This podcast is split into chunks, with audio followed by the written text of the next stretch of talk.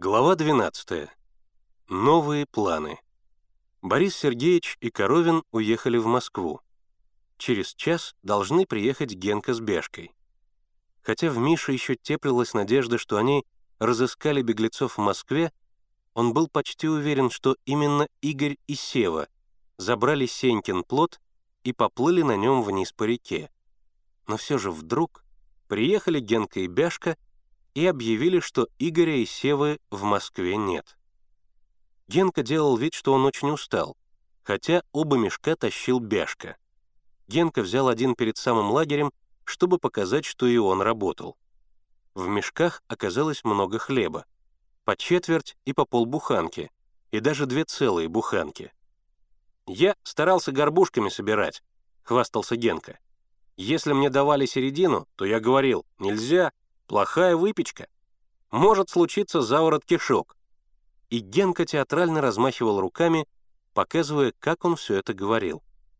Затем Кит извлек из мешка несколько кульков с крупами, пакет с сухими фруктами для компота и немного муки. Вещь очень ценная, потому что из нее можно выпекать оладьи. «Нам этих круп надолго хватит», — разглагольствовал Генка. «При экономном расходовании до конца лагеря, если, конечно, кит не сожрет всю эту крупу в сыром виде. Вот по линии сахара слабовато. Никто не дал. Зато есть немного конфет».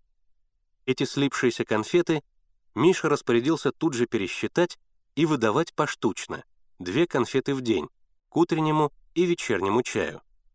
Потом Кит вытащил кусок свиного сала, пакет с селедками, топленое масло в вощеной бумаге, десятка-два крутых яиц. В добавление ко всему Генка вручил Мише деньги — 38 рублей. «Урожай хороший», — одобрительно заметил Миша. «Видишь, Генка, что значит тебя посылать?» Генка хотел рассказать, кто из родителей что дал, но Миша остановил его. «У нас все общее. Следовательно, кто что дал, не имеет никакого значения. Как только продукты очутились в мешке, они принадлежат всему отряду, и незачем об этом говорить. Лучше расскажи, что ты узнал дома у Игоря и Севы. «Пришли мы к Севиной маме», — начал рассказывать Генка. Я ей вежливо говорю «Здрасте». Она мне тоже отвечает «Здрасте». Потом я говорю «Вот, приехали за продуктами». Она спрашивает «Как там мой Сева?» Я отвечаю, здоров, купается. А когда он вернется, это она спрашивает. В самые ближайшие дни, отвечаю я. Зачем? За книгами. Очень хорошо, передайте ему привет. Мы попрощались и ушли.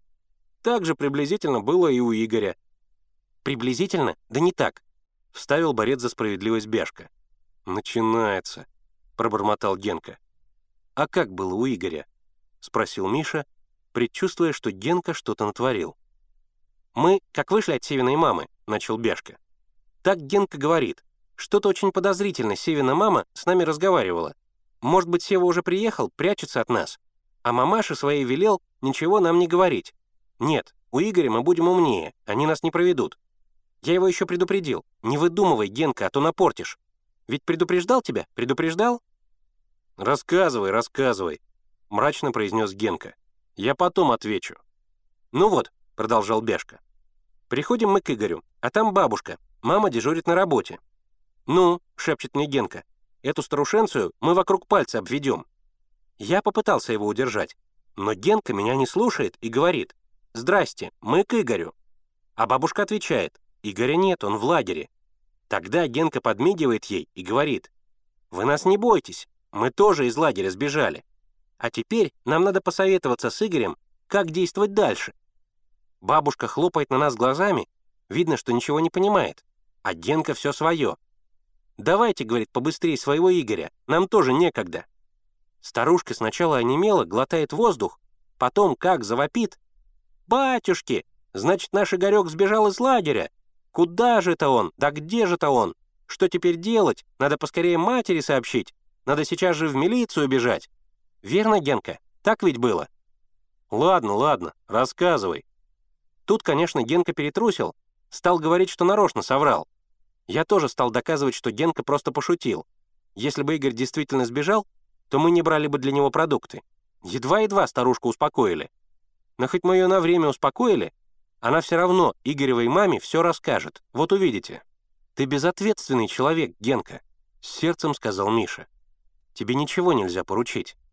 Мало того, что Игорь и Сева из-за тебя сбежали, ты еще их родителей разволновал. А ведь предупреждали тебя. Теперь все. Найдем ребят и выгоним тебя из звеньевых». «Как же так?» — плаксиво пробормотал расстроенный Генка. «Я комсомолец. Я назначен. Тем более, что комсомолец. Безобразие. Что ему не поручи, все наоборот делает.